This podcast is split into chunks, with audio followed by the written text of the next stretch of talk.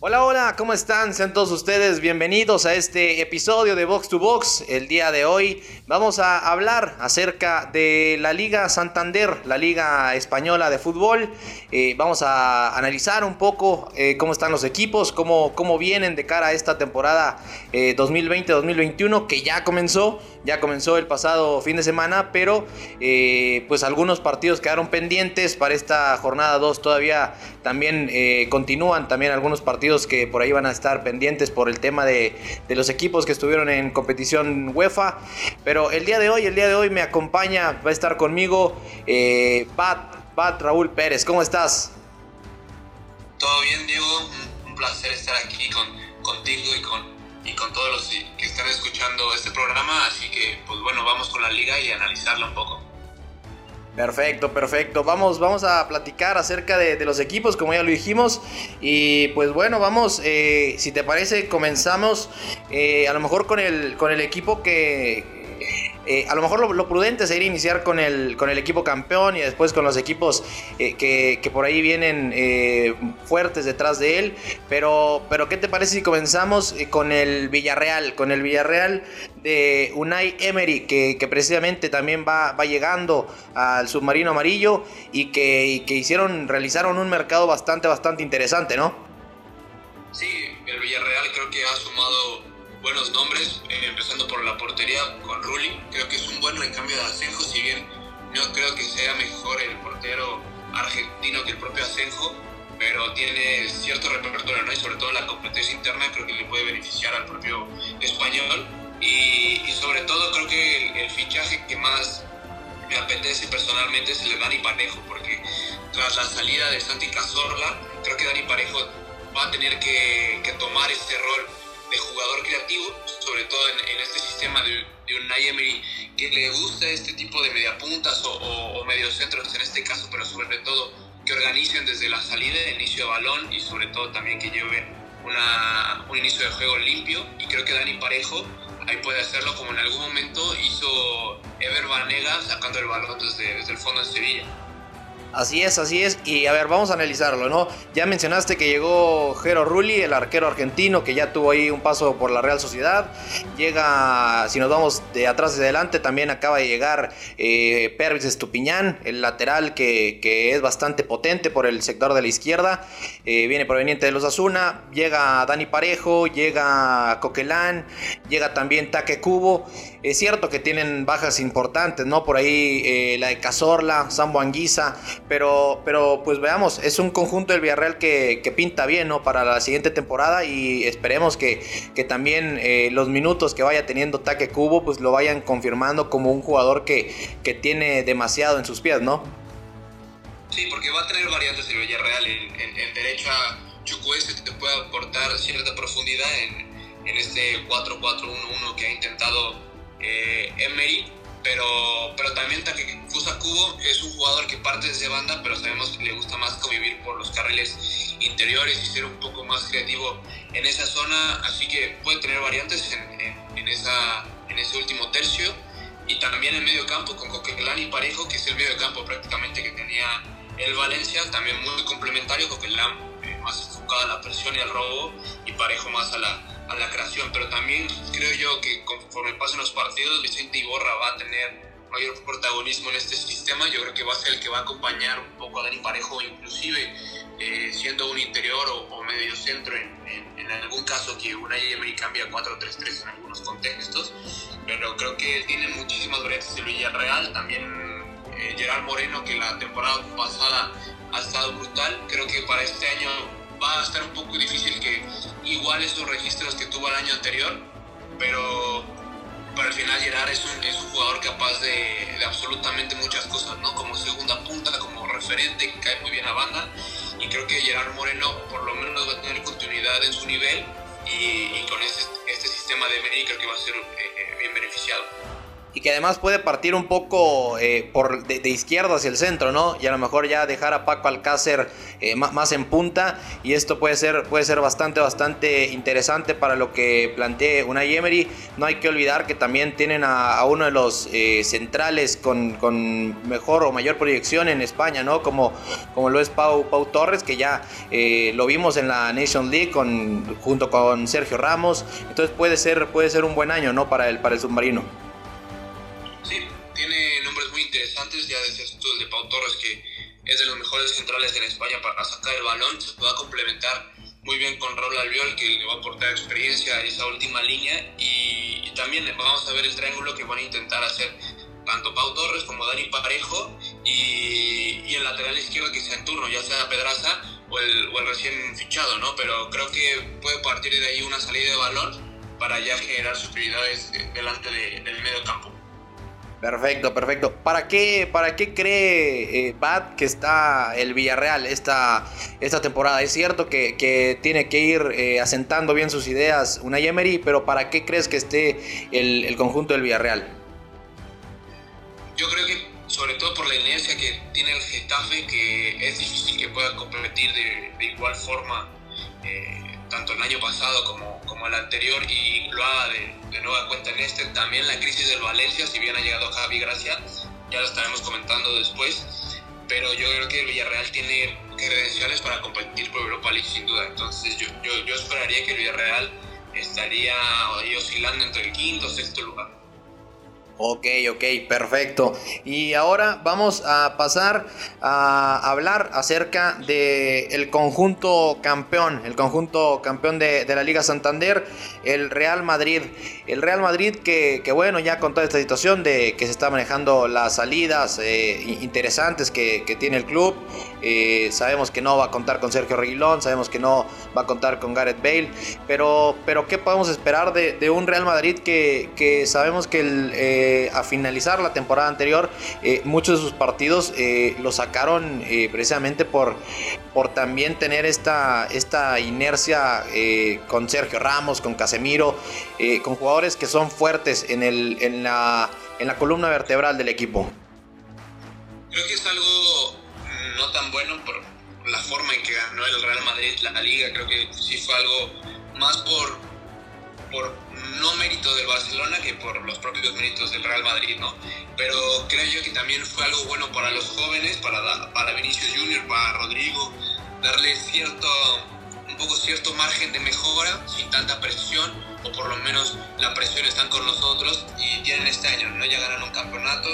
Eh, yo creo que el siguiente o esta temporada no lo van a hacer o no lo van a repetir, pero yo creo que va a haber una evolución dentro de sus jugadores porque ya se quitaron esa presión de, bueno, Hace poco eh, ganamos la Copa Europa, ya el año pasado ganamos la Liga, entonces puede haber cierto margen en el Real Madrid para ya enfocarse más en su modelo de juego y en sus futuros eh, sus futuras estrellas y no tanto en resultados. Entonces yo creo que el Real Madrid no, es que vaya a haber resultados a corto plazo, pero creo yo que es la oportunidad para Zinedine Zidane ya de crear un modelo, un sistema mucho más imponente que los años anteriores.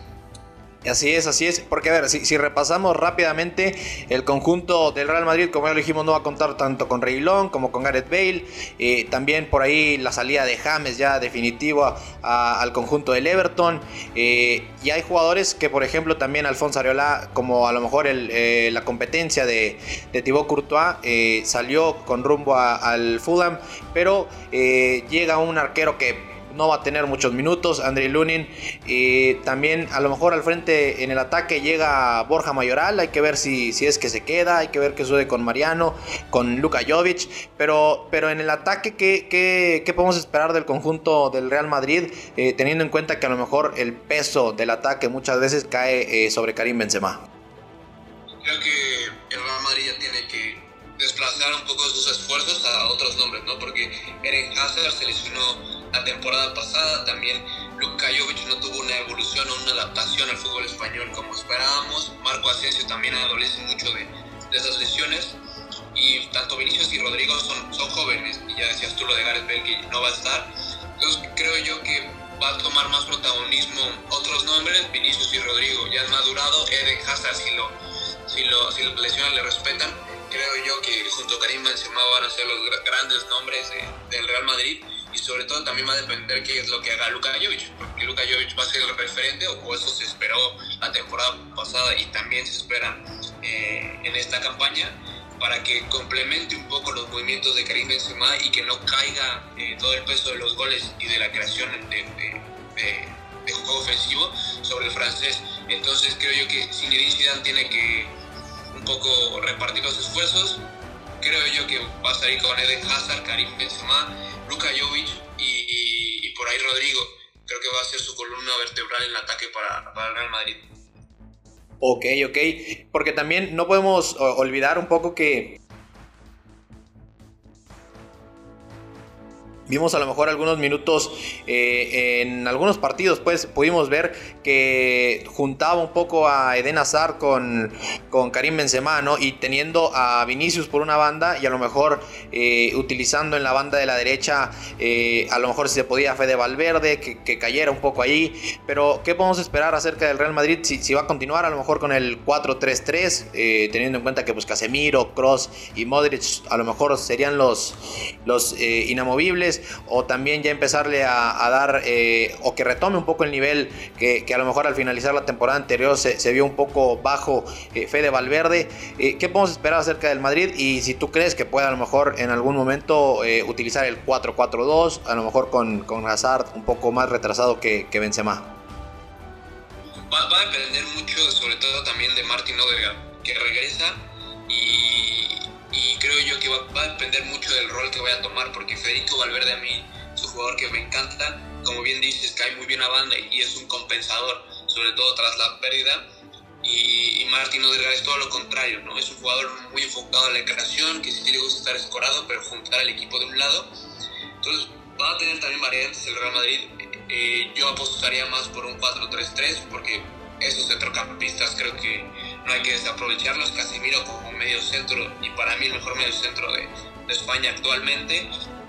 También va a estar Federico Valverde, yo creo como titular en un principio, y por el otro lado pues Toni. Creo que va a ser ese el medio campo con el que el Real Madrid va a empezar a, carburar y poco a poco Martín Odegaard va a incrustarse en el 11 y va incluso yo creo que fungir como un media punta por derecha y Rodrigo como un media punta detrás de, detrás de Benzema o inclusive Benzema detrás de Jovic. Entonces va a tener muchas variantes, pero yo apostaría por ese tribote que le ha funcionado los últimos meses a, a Sí, claro, y, con ese plantel eh, obviamente tiene para, para, tener muchísimas variantes y, claro, eh, la llegada de, de, Martin Odegaard, a ver si eh, esperemos que ahora sí, obviamente en aquel momento era demasiado joven, ya ahora con, con un recorrido interesante y con minutos bastante, con una temporada bastante buena, bastante positiva la, anterior, hay que ver qué, qué, es lo que puede hacer Zinedine Zidane con, con Odegaard y también pues hay que, hay que ver qué es lo que puede continuar haciendo ¿no? Eh, tienen un central dominante como lo es Sergio Ramos, un, un mediocentro eh, como lo es Casemiro que, domina y, corta el juego de, manera espectacular. Entonces hay que ver, hay que ver qué es lo que puede hacer el conjunto blanco y la misma pregunta, la misma pregunta, obviamente eh, sabemos lo que es el Real Madrid, pero ¿para qué crees que esté esta temporada el conjunto de, de Sisu? para buscar el campeonato. El Real Madrid siempre tiene que buscar los primeros dos puestos. Este plantel le da para eso y, para mucho más. Entonces, el Real Madrid va para los primeros dos, ya sea por inercia, que no creo que sea este caso, sino que ya va a ser más apelando a un modelo ya para un poco largo plazo. Ok, ok, sí es cierto, el conjunto del Real Madrid sí o sí tiene que estar ahí peleando el título y eh, cualquier otra cosa se puede considerar que, sería una temporada negativa para, para el Real Madrid. Ahora eh, pasaremos, pasaremos a hablar eh, acerca del conjunto del Fútbol Club Barcelona, que ya toda la polémica en la que está envuelto el, conjunto blaugrana puede quedar un poco de lado de cara a lo que, a lo que podemos esperar eh, para, para, esta temporada 2020-2021. Ronald Koeman llega, llega al cargo, llega a, un, a una silla que, pues, tras, tras varios tropiezos tiene que, tiene que dar ya un, un, golpe, un golpe en la mesa, ¿no? Y, me parece que eh, hay que ver, ¿no? Porque, por ejemplo, eh, en los últimos, en los últimos días y precisamente el día de, hoy eh, tuvo un enfrentamiento por ahí ante el Girona y, se pudo ver un 4-2-3-1. ¿Qué podemos esperar del, del Fútbol Club Barcelona? Eh, es cierto que hay salidas interesantes, obviamente la de Artur, eh, el tema de Arturo Vidal que ya está muy, muy cerca de salir, eh, se fue también Rakitic, el tema Suárez que está ahí entre que se queda o se, o, se, o se va, las llegadas de Trincao, Pedri, el crecimiento de Ansu Fati, que se haya quedado Leonel Messi, ¿qué podemos esperar acerca del Barcelona? Yo creo que hay que esperar ya a lo mejor, ¿no? Porque no puede caer más bajo el Fútbol Club Barcelona. Y ya con un nuevo entrenador, con nuevos nombres, sobre todo Pedri y Trincao, creo que le va a aportar muchísima frescura a nivel mental al plantel, porque ya se fue Rakitic, ya se fueron jugadores que quizá no, no, es que sean perjudicando al, al, club ni nada, pero también ya están gastados mentalmente y les hacía falta un cambio de aires. Entonces ya las nuevas llegadas creo que le puede brindar buenas cosas al, al plantel pero me sigue faltando un nombre que aporte un poco de profundidad. Ansu Fati para mí es un jugador que le puede aportar eso, pero no sé si sea lo mejor para un Fútbol Club Barcelona irse por un jovencito y apostar por él para que sea ese hombre. Sobre todo teniendo en cuenta que Dembélé ha sufrido mucho de lesiones y tampoco puede confiarse de él. Fuera de eso, para mí el Barcelona está para competir. Yo veo al Barça con un posiblemente 4-2-3-1 o 4-3-3, cualquiera de, de esas alineaciones, pero pondría a Frankie de Jong como el organizador, no necesariamente como medio centro, pero sí como el, un interior de base que, que organice en el intervalo entre Piqué y Jordi Alba. Obviamente Jordi Alba dando esa profundidad o dando esa amplitud por el lado izquierdo, Frankie de Jong en, en ese espacio como compensador, como organizador. Busquets como un medio centro, sabemos que es buenísimo liberando presiones. La duda es quién va en el interior derecho. A mí me gustaría ver a Trincao en ese interior. Creo que lo, lo, seguí un par de partidos la temporada pasada y Trincao es un jugador de banda que le gusta mucho vivir en carriles interiores, pero que al final creo que tiene un alma de interior o un, un alma de un jugador que le gusta más estar por el centro. Lionel Messi por, por derecha, obviamente por izquierda. Para mí Ansu Fati puede ingresar, pero ya lo que había dicho, no creo que es sumarle mucha responsabilidad a un joven yo creo que termina siendo Coutinho también ahí rotar minutos y adelante Antoine Griezmann dándole esa libertad al francés que no tuvo la, la temporada pasada, sobre todo entendiendo que Suárez posiblemente se vaya. Y es que, a ver, rápidamente, así, así como lo, lo analizas tú o como lo puedes eh, pensar, eh, veríamos a Frankie de Jong eh, como un posible interior por izquierda, aunque ya, ya lo dijiste, que a lo mejor estando muy cerca de, en, el intervalo de, de, Piqué y también de, de, Jordi Alba, entonces Busquets estaría un poco cerca de él y también obviamente Trincao, como lo dijiste en el interior, ¿no? A mí me parece que puede ser, que podría ser también que Messi fuera el hombre más adelantado y que viniera Griezmann a arrancar de la derecha, estando cerca de cerca por ahí de Trincao también y que viniera, ¿no? Que a lo mejor Coutinho eh, se cerrara un poco para que viniera las subidas de Jordi Alba, ¿no?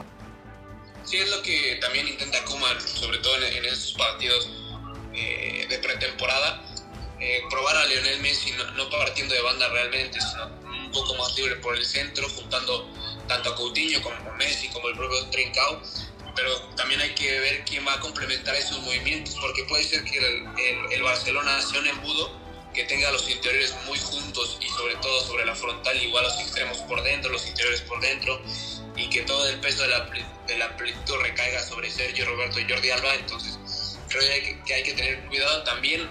Un, nuevo nombre que podrá ir eh, es algo positivo es Pedri, porque se dice que es un, interior o extremo que le gusta mucho convivir en carriles interiores, pero también caer a banda y ahí puede compensar los movimientos del argentino. Entonces, vamos, Kuman sí tiene algo muy, muy, muy duro, sobre todo a nivel vestuario, pero también una plantilla un poco descompensada que le hace falta perfiles de jugadores específicos, pero que el talento le sobra y creo yo que puede, puede luchar por, por mucho.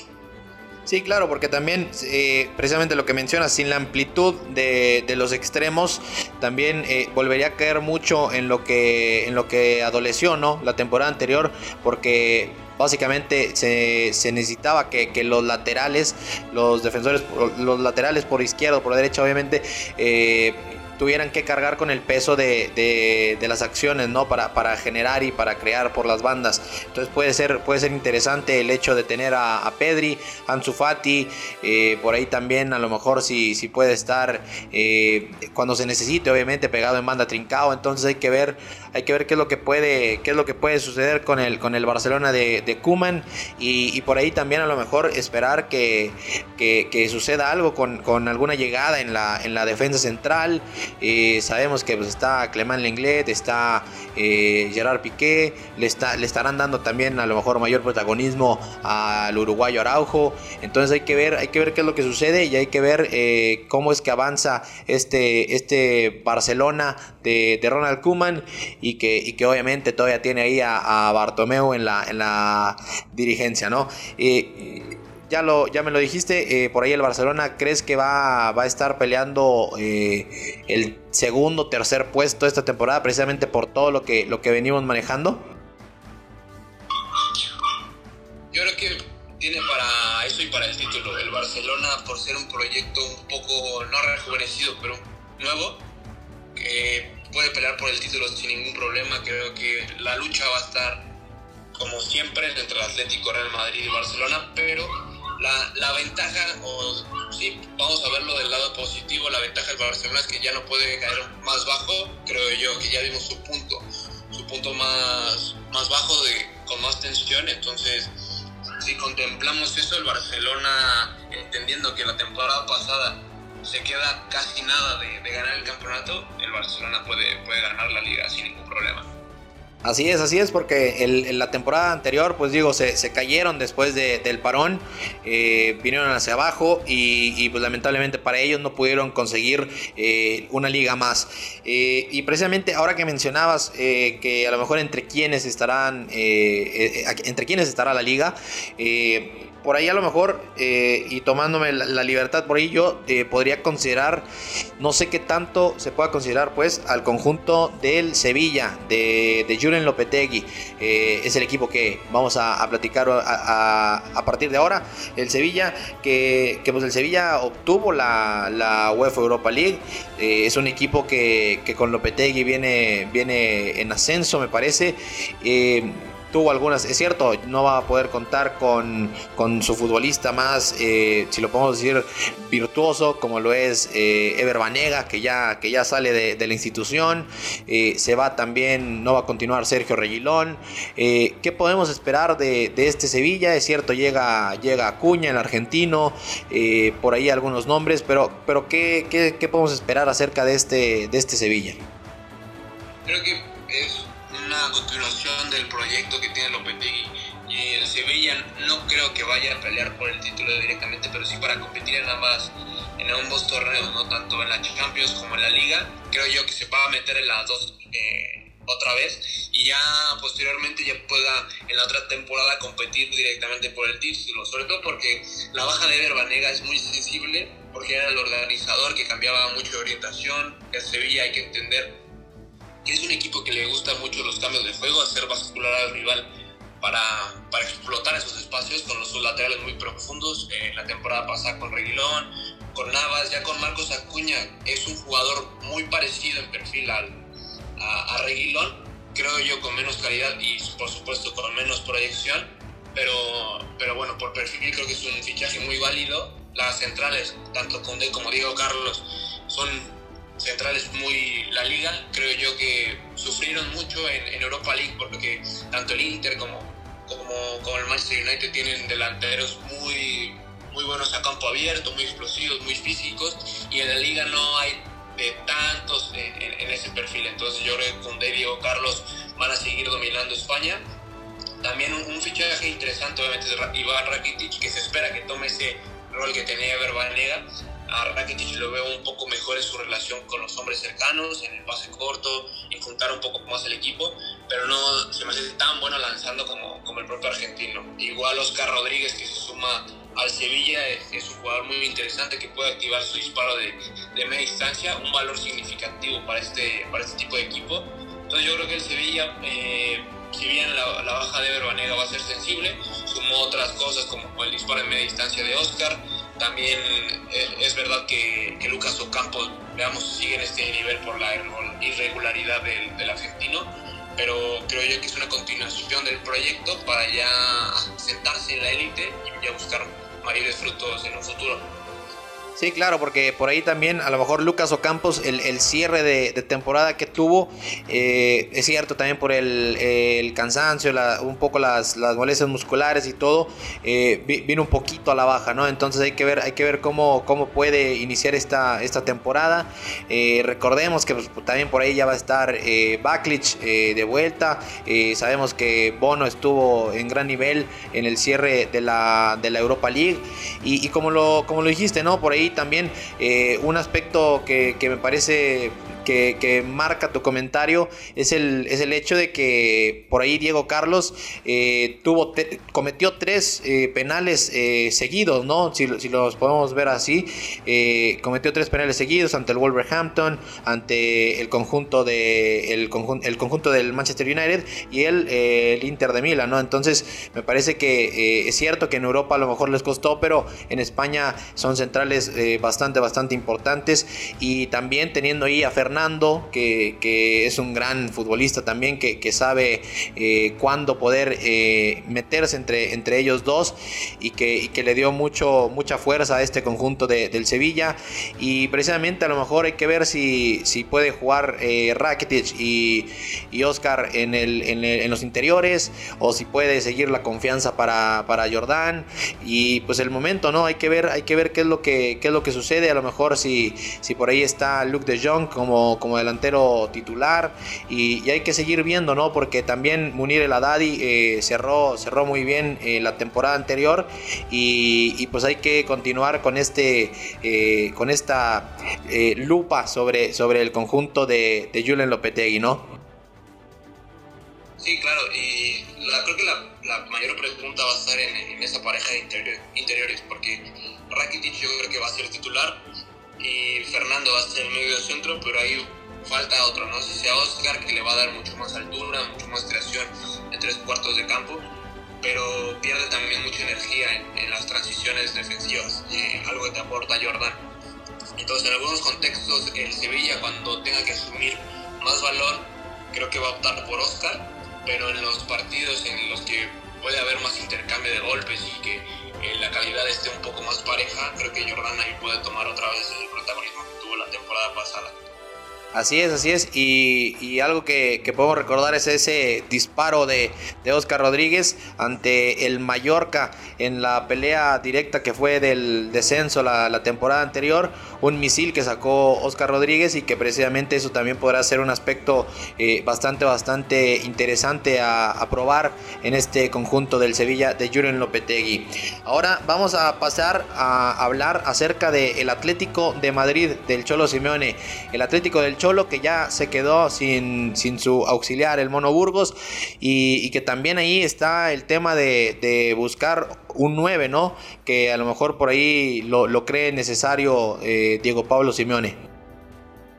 Sí, yo creo que el Atlético es el último año del proceso de Diego Simeone, a mi parecer. Eh, yo creo que va a competir ya más por inercia que por un modelo de juego ya algo renovado, porque no han llegado fichajes realmente y, porque hay dudas, ¿no? Joao Félix es, es, joven, creo que ya tiene que tomar cierto protagonismo, pero al final si el modelo no le arropa demasiado, no creo que tenga una evolución tan grande como en su momento tuvo el Cholo con Griezmann. Y, bueno, la plantilla sabemos que es Álvaro Morata, Tomás Partes, es la misma plantilla que, que, la temporada pasada prácticamente. Y ya sin, ya sin el Mono Burgos, creo que era una pieza fundamental para el cuerpo técnico de, del argentino y, se le vio ¿no? en la eliminatoria contra el Leipzig. Eh, creo yo que Diego Pablo Simeone se quedó algo corto en la cuestión del manejo de partido. Mm, sí, si bien le dio con la tecla en el, en el, cambio de Joao Félix, los demás me pareció un planteamiento mucho más precavido, sobre todo entendiendo el contexto de que era un partido, tenía que irlo un poco más por la victoria. Y creo yo que jornada tras jornada en la liga ocurre un poco lo mismo. Ya, eh, ya no se le ve tanta valentía en, en, algunos planteamientos y en ejercicios que tenía de presión, sino ya más enfocados esfuerzos individuales, como por ahí hay buenas cosas, ¿no? Con lo de Llorente como segunda punta para presionar alto y para, y para presionar atrás Perila, pero no hay más. Creo que son ya mecanismos un poco aislados que quizá no le acompañan tanto en, globalmente a, a todo el equipo. Sí, claro, porque precisamente eh, de Joao Félix esperamos que, que para los partidos que vienen, para la temporada que viene, esté conectado, esté fino como en aquel partido ante, ante el Arbe Leipzig, ¿no? Entonces hay que ver cuál es su crecimiento y hay que ver si, si va tomando eh, mayor responsabilidad en el ataque del conjunto del Cholo. Y, es cierto lo que mencionabas de Llorente, ah, me parece que puede ser o podría ser que por ahí junte a Llorente, a Joao Félix y a Morata, ¿no? Porque también eh, sabemos que pues, no quieren que salga Morata. Eh, precisamente el que se puede mencionar que puede salir es Diego Costa, que también ya eh, Diego Costa no, no es lo que, lo que algún día fue lamentablemente para él, pero es, es parte de, de, la carrera de un futbolista. Eh, y bueno, el tema de a lo mejor qué, qué hacer con, con, Thomas Party, con Saúl Níguez, con Coque. Me parece que lamentablemente para, para, Héctor Herrera se quedó un poco corto el mexicano. ¿Qué, ¿qué, puede hacer con el, con el medio campo el, Cholo? el Cholo tiene ahí una cuestión muy poco muy extraña de que siempre pone a jugadores que para mí no, no aportan tanto en amplitud en, banda, pone a Coque, pone a veces a Saúl, eh, pone a jugadores que le aportan mucha energía y ejercicios en, sus transiciones y, en las presiones, pero ya al momento de atacar posicional o en dinámico, eh, los laterales son la importancia, ¿no? Por ahí por ahí leí un, un, texto, un extracto de, de, una entrevista al Cholo Simeone que decía que los laterales son ahora mismo las posiciones más importantes porque te aportan mucha amplitud, profundidad y en cierta forma es cierto, pero creo yo que tanto Trippier como Lodi son jugadores muy buenos técnicamente y físicamente, pero tampoco te puedes depender de ellos para generar un ataque estructural y, y dominar con balón y estar sometiendo al rival. Entonces, creo yo que el, medio campo puede ser un poco más complementario con Thomas Partey, con, con Héctor Herrera haciendo un interior mucho más largo, porque Herrera es un jugador buenísimo que te puede aportar tanto en la base como un poco pegado a la frontal, y por supuesto Saúl, eh, un medio campo con Thomas, Saúl y Herrera continuamente creo que puede ser algo muy complementario. Pero, pero bueno, el, Cholo está muy casado con, con ciertas, ciertas ideas en su sistema que es totalmente válido por todo lo que ha hecho pero parece que ya se tiene que renovar porque el proyecto se le está quedando algo viejo. Sí, claro, también eh, lo que mencionas es que tendría que llegar en algún momento eh, esa, esa forma de, de amoldar el, el, planteamiento, ¿no? esa forma de poder modificar sobre la marcha o de también tener planteamientos diferentes eh, para, para, los partidos eh, que obviamente van cambiando. el tema eh, que mencionas a lo mejor con los tres en el centro, yéndome a lo mejor si pudiera ser que, que por ahí elija a Thomas y a Saúl o a Thomas y a Herrera, el, el hecho de pensar en un futbolista como Yannick Ferreira Carrasco, que, pudo haber llegado también eh, conectado eh, al final de la temporada anterior un poco, eh, puede ser también esta una opción para el Cholo, ¿no? Sí, Yannick, creo que es un jugador que se tiene que quedar en la élite, que nunca se debió haber ido a, Asia y que al final va o casa muy bien con el modelo de juego del Cholo, porque es justo lo que, lo que estábamos diciendo, que le aporta amplitud, creo Creo que Yannick le aporta eso, pero dentro de la idea de juego de, Simeone, sobre todo esta temporada, se le vio mucho conviviendo por carreras centrales, con, buenas intenciones, pero al final el jugador, creo yo, se siente más cómodo sobre, sobre la línea. Y ahí el jugador belga tiene muchísimo para aportar y, y posiblemente en, eh, en, algún momento lo veamos fijando por fuera, dándole más espacio a los interiores para que ataquen y generen y lleguen o recarga el área, pero toda esta idea del Cholo está muy enfocada a, una cosa y creo que es ahí donde sus jugadores se pierden y, es, el caso de, de Yannick. Así es, así es. Y yéndonos, yéndonos para, para la parte de, eh, de atrás, para la defensa, eh, ¿Cuál, ¿Cuál, crees tú que, puede ser la pareja o que debería ser la pareja de, centrales del Cholo? Teniendo en cuenta que está Savage, a lo mejor que Chema Jiménez eh, la pasada temporada sorpresivamente en algunos partidos no, no, lo requería el Cholo. Eh, está Felipe. Eh, ¿Cuál, ¿Cuál crees tú que puede ser la, pareja? Está Hermoso, Mario Hermoso que también por ahí está. ¿Cuál crees tú que pueda ser la, la pareja de centrales? Mucha complementariedad en nombres Mario, Mario Hermoso con, con Felipe se, se mantiene una pareja muy buena, pero Mario Hermoso se ha quedado muy corto con lo que apuntaba en, en el español. Y Felipe para mí ha sido el central que mejores decisiones ha dejado esta temporada del Atlético, que tampoco es muy difícil de, de, tomar ese rol, pero al final es el nombre que aporta más confianza. Entonces yo vería a Felipe y, y a José Jiménez porque José Jiménez ya es puro ADN Atleti y, sabe muy bien y conoce el sistema. Y para afrontar esta temporada yo me iría por, por el brasileño y por el uruguayo. Así es, así es. Felipe y José María Jiménez serían los, los centrales que, podemos pensar que serían los ideales. Y bueno, también con un arquero como, como Jan Oblak, eh, basta decir que el Atlético, un poco lo que, lo que mencionaban, ¿no? Eh, que hasta por inercia va, va, a competir y que va a estar ahí, eh, pues poniéndole, poniéndole trabas a los equipos de arriba, obviamente, pero con un arquero como, como Jan Oblak, eh, también esto es, es mucho más fácil, ¿no? Eh, me parece que podemos continuar un poco con eh, un equipo que, por ahí también nos dejó eh, buenas eh, sensaciones, ¿no? Ya con la primera jornada que, se disputó, el conjunto del Granada, el conjunto del Granada que, se metió, se metió a Europa eh, casi casi de último momento, de último minuto, pero ¿qué podemos esperar de, un equipo como el Granada y con, un plantel como el que tiene el Granada, con principalmente a lo mejor con, con dos delanteros ya eh, veteranos como lo son Soldado y Jorge Molina? Granada ha sido de los equipos que más me han gustado, sobre todo en su presión. Es un equipo que maneja muy bien las alturas de presión. Contra el Barcelona eh, le puede presionar orientado, contra otros equipos le puede presionar al alto, contra en algunos contextos en bloque bajo.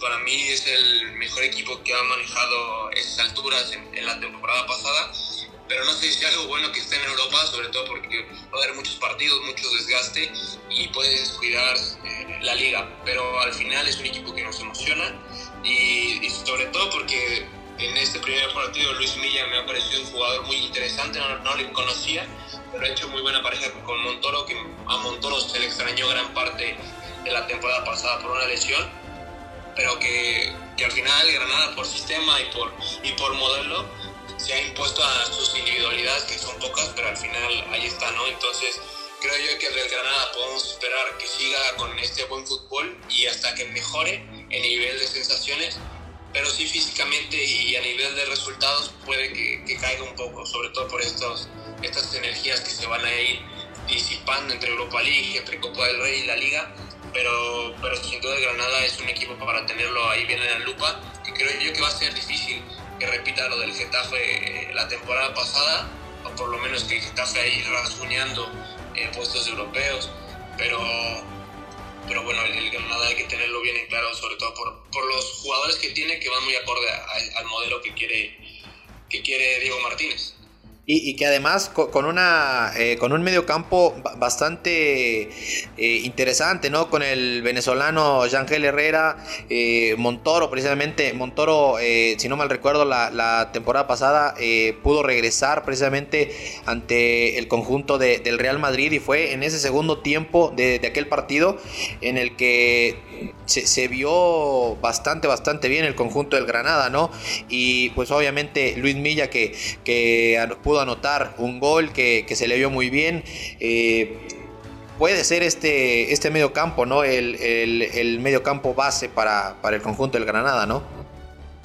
Sí, y altera muy bien esas estructuras, ¿no? Para presionar alto te puede presionar en 4-4-2, para presionar te puede presionar en 4-5-1. Antonio Puertas con balón parte mucho de banda, pero, pero acaba eh, sobre la frontal y en cables interiores largos, es un poco de lo mismo, sobre todo a nivel de conducción.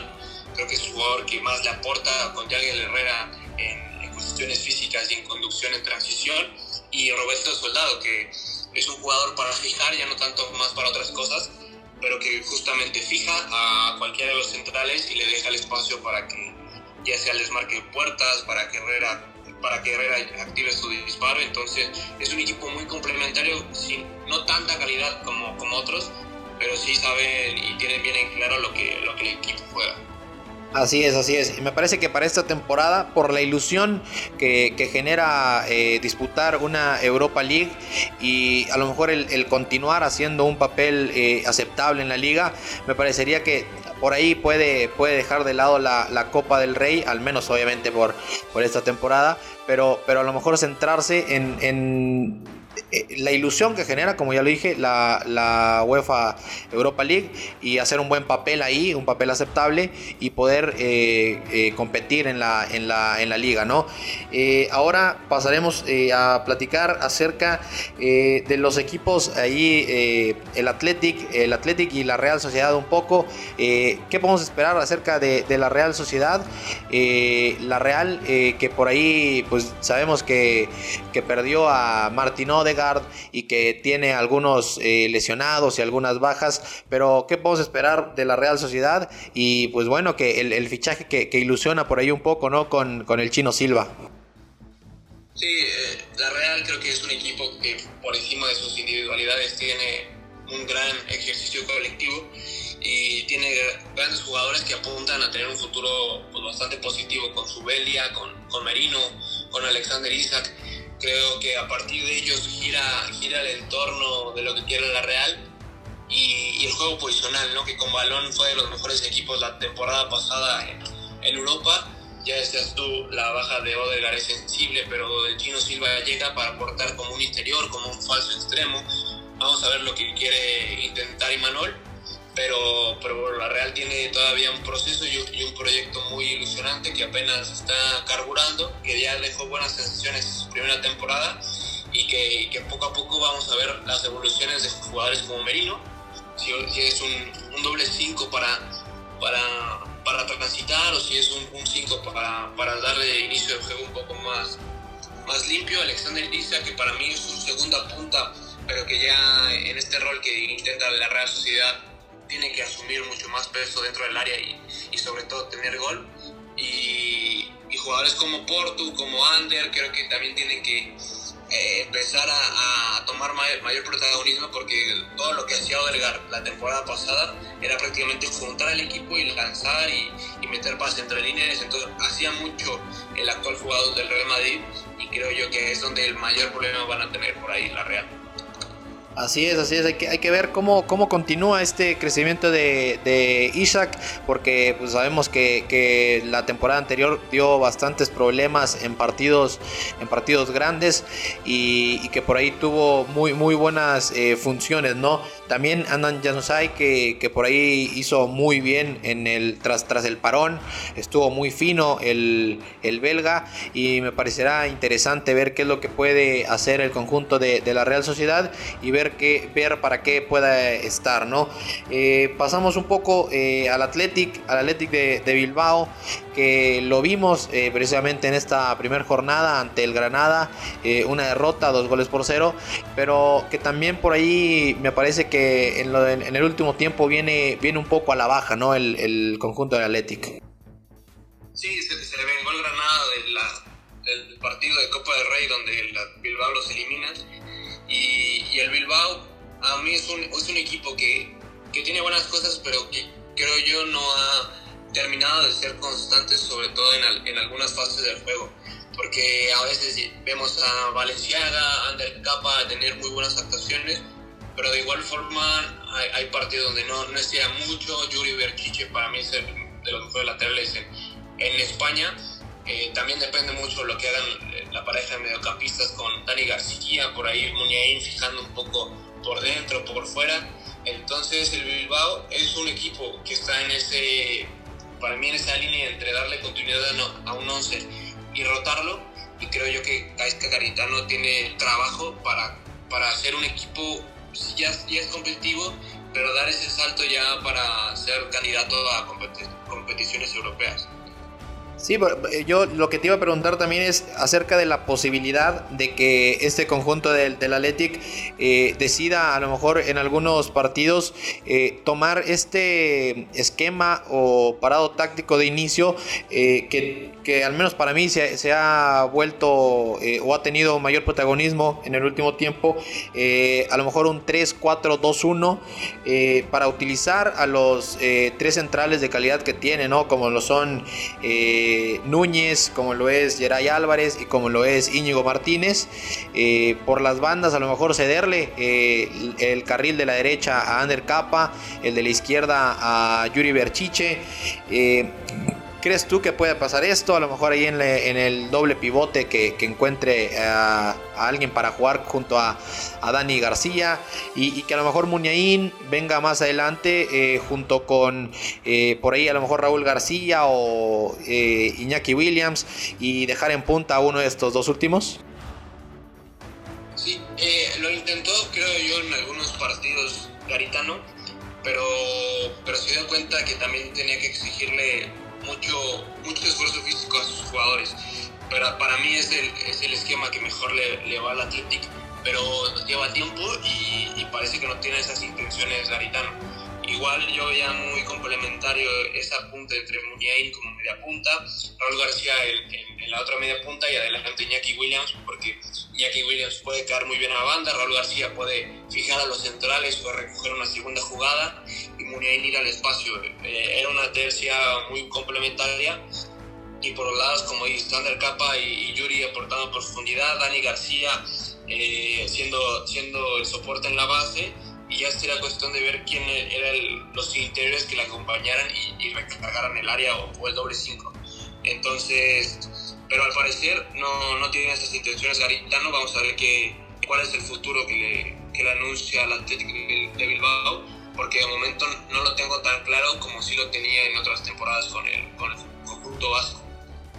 Porque también hay que, hay que recordar que por ahí, eh, sobre el final de la temporada anterior, eh, se le vio muy bien, a lo mejor en, breves partidos al juvenil Sunset y, que también puede ser una, opción para, para, poder incorporarse al ataque del conjunto del Athletic de, Bilbao. Y, pues hay que ver hay que ver qué puede venir para ellos en esta temporada. Y rapidísimo vamos a pasar también a hablar acerca eh, de las sensaciones que, nos dejó eh, y, que, y de lo que podemos esperar de Betis no el conjunto del Betis eh, con la llegada de el ingeniero Manuel Pellegrini, con un arquero ahora sí que, es eh, confiable, que, te puede dar mucho eh, con, el, con, con, el balón en sus pies, eh, como lo es Claudio Bravo. los, la pareja centrales, al menos para este partido, lo vimos a Mar Bartra ya junto a Isa Mandi, lateral derecho que Emerson Royal, que, que tiene muchísimo aire y, le encanta ir por el carril de la derecha. Vimos a Alex Moreno por el sector de la izquierda y, pues adelante, ¿no? Eh, ese doble, esa doble bueno, ese doble medio campo ahí con, con William Carvalho un poco más, más suelto y Guido, Guido Rodríguez quedándose un poco más, eh, puede ser interesante, ¿no? Y juntar, eh, vaya, a los tres hombres que puede poner en la media punta, como lo son Canales, Joaquín, Nabil Fekir, atrás del delantero que, elija, ¿no? Bien puede ser Borja, Borja el Pan de Iglesias o, o también Loren Moreno ¿no? Sí, es otro tipo de, entrenador a lo que teníamos acostumbrados en Betis, ya no es Cepillén ni tampoco es Rubí, y parecía un proceso bastante lógico por las pretensiones de ambos entrenadores. Ahora Pellegrini llega para darle cierta estabilidad a este proyecto y sobre todo para darle estabilidad a un proyecto necesitas de hombres que te den liderazgo dentro y fuera de la cancha como Bravo, su experiencia y sobre todo para lo que quiere el Betis creo que es una declaración de intenciones bastante lógica, porque ya decías tú, lo de Bravo aporta no solamente el inicio de juegos, sino también para atraer a, la presión a los rivales y lanzarle tanto a Fekir, que en Francia y en los espacios son muy conocidos, donde Fekir ahí se divertía muchísimo y clavaba goles desde la frontal, desde fuera del área, y va a ser un, va a ser un argumento para darle a sus extremos, ya sea Joaquín o Fekir, para que el rival presione eh, alto y Bravo lance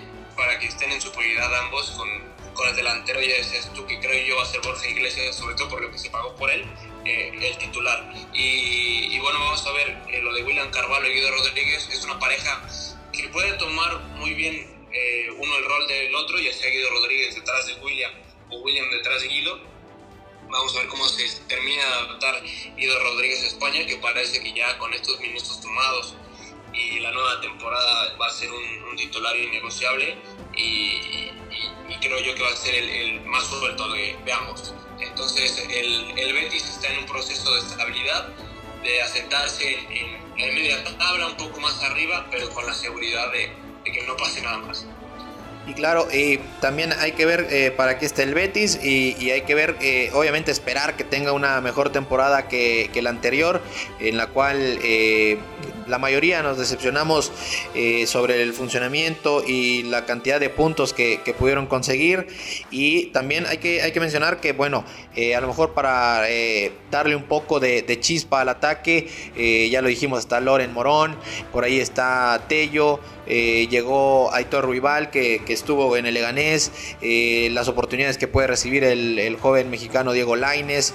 Entonces me parece que a lo mejor para, para ponerle un poco de electricidad a 있습니다. A, las bandas puede, puede ser también interesante estas opciones. Y, pues también hay que, hay que esperar eh, que ya se, logre adaptar de, mejor, de mucho mejor manera eh, Guido, Guido Rodríguez. Y ah, hay que ver qué es lo que sucede con William Carvalho también. Eh, esperemos que, regrese a su nivel y, que pueda encontrar un gran momento con el conjunto de Manuel Pellegrini. Y bueno yéndonos rápido ¿Qué podemos esperar eh, del conjunto de el Valencia? El conjunto del Valencia, muchísimas, eh, muchísimas bajas, eh, bajas bastante interesantes, bastante duras. Ya lo dijimos al inicio, se fue Dani Parejo, se fue Coquelán, también obviamente la salida de Rodrigo Moreno al Leeds United, la salida de Ferran al conjunto del Manchester City, Garay no va, no va a continuar, entonces son, son muchísimas bajas, ¿no? Sí, el, Valencia es el equipo ahora con más crisis, con mayor crisis en Europa y por lo menos en España es seguro. Pero llega Javi Gracia, un entrenador que a mí me gusta mucho. Desde ese Málaga super camaleónico me encantó. Después en, en Inglaterra no lo hizo para nada mal. También encontró ciertas relaciones en sus jugadores que eran muy beneficiosas para el equipo y bueno, con esta plantilla no, no es que tenga para competir en Champions o, o, competir por puestos en Europa League, pero algo positivo es que el Valencia se quedó solamente en la liga y tiene solamente eso en, mente. Entonces, con estos jugadores no va a ser tan difícil de, colarse a puestos europeos, entendiendo el entrenador. Ya decías tú, lo, lo, del momento que vive el Valencia es algo sensible y algo duro, que va a ser la parte más difícil. Eh, recordemos que el Valencia ha practicado un, fútbol muy atractivo con Marcelino en cuestiones defensivas, en su repliegue medio, el 4-4-2 y, salir a campo abierto con Rodrigo, con Ferran. Era algo muy, muy pragmático de, del Valencia. Después ya llega Celades, que Celades intenta cambiarle un poco la cara eh, con un ataque más posicional, con un equipo que absorbía más el balón vio que la naturaleza, o por lo menos eh, los jugadores no tenían tan interiorizado eso, siguió apostando por lo que venía siendo el, el sistema de Marcelino, pero Celades no es Marcelino, entonces se terminó yendo y, bueno, llega Javi Gracia que parece que es un término medio entre Celades y Marcelino, eh, no es tan agresivo en transición como Marcelino, pero eh, prioriza un poco los carriles exteriores más Gracia que el propio Marcelino. Y vamos a tener nombres muy interesantes con Canning Lee, que al final era un jugador que prometía mucho la temporada pasada, que no se le dieron tantos minutos y tampoco nos demostró tan buenas sensaciones cuando venía de cambio.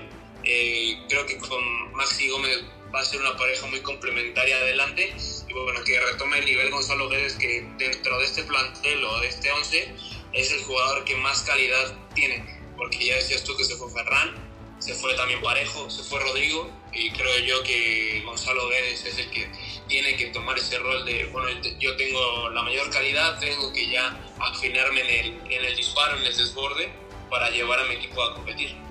Sí, claro, parecerá que este conjunto del Valencia se va a tener que eh, agarrar de, futbolistas eh, a lo mejor eh, con una jerarquía interesante como Gabriel Paulista, como Geoffrey Condogbia, el, el, que Gonzalo Guedes tenga mayor protagonismo y también tome mayores responsabilidades, un delantero como, como, Maxi, como Maxi Gómez y el hecho de que tengan a, un joven futbolista ¿no? como Kangin Lee que que se, le vio bien en el partido del fin de semana y, que hay que esperar, hay que esperar también, hay que, hay que ver qué, puede hacer por ahí también, cómo puede sumar Daniel Vaz y José Luis Gallá, que, también obviamente es un, es un lateral bastante, bastante eh, potente, interesante y hay que ver, hay que ver qué es lo que sucede con el Valencia.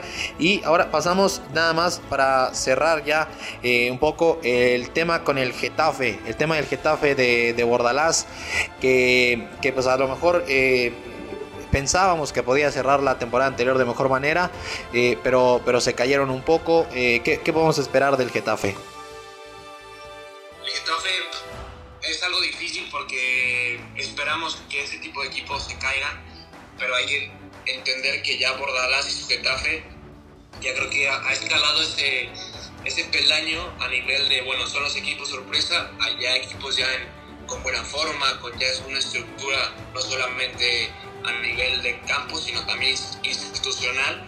Ya el Getafe nos ha demostrado eh, por varios años, o por lo menos un par de años, que puede generar un proyecto mucho más que una simple sorpresa. Sobre todo ya con, con ciertas coherencias en sus fichajes. Eh, sin, Enes Unal ya se ingresó a, al, al, equipo. Enes Unal es un tipo delantero que reemplaza muy bien lo que era Jorge Molina, sobre todo más joven, con mucho más energía y sobre todo también en, calidad al remate. En Esunal para mí es un gran fichaje, sobre todo porque va muy acorde a lo que intenta Bordalas.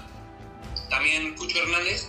Eh, Cucho Hernández es un segunda punta o, un punta que tiene mucha sensibilidad para, para disparar y también para ir al espacio o, o caer a banda. No, no, no creo que sea un jugador que su fuerte sea eso, pero es sumamente completo que lo, que lo puede llegar a hacer en determinados contextos limitados, pero lo puede llegar a hacer. Y, para lo que quiere Bordalás, creo yo, es él es un aljo directo y que Cucho Hernández rescata esta segunda jugada. También está Jaime Mata, que lo ha hecho muy bien, Ángel Rodríguez, que también eh, la temporada pasada ha, ha, su rol y lo ha hecho de muy buena forma. Algo positivo es que Curella se queda. Eh, Curella, que es el extremo que mayor, o, medio abierto, que mayor robos de balón tiene en la liga. Es increíble que un, que un medio abierto tenga tantos robos. Y, bueno, tanto Maximovic como Parambarri, creo, creo yo que es un medio campo ya muy, muy asentado y no los va a mover nadie.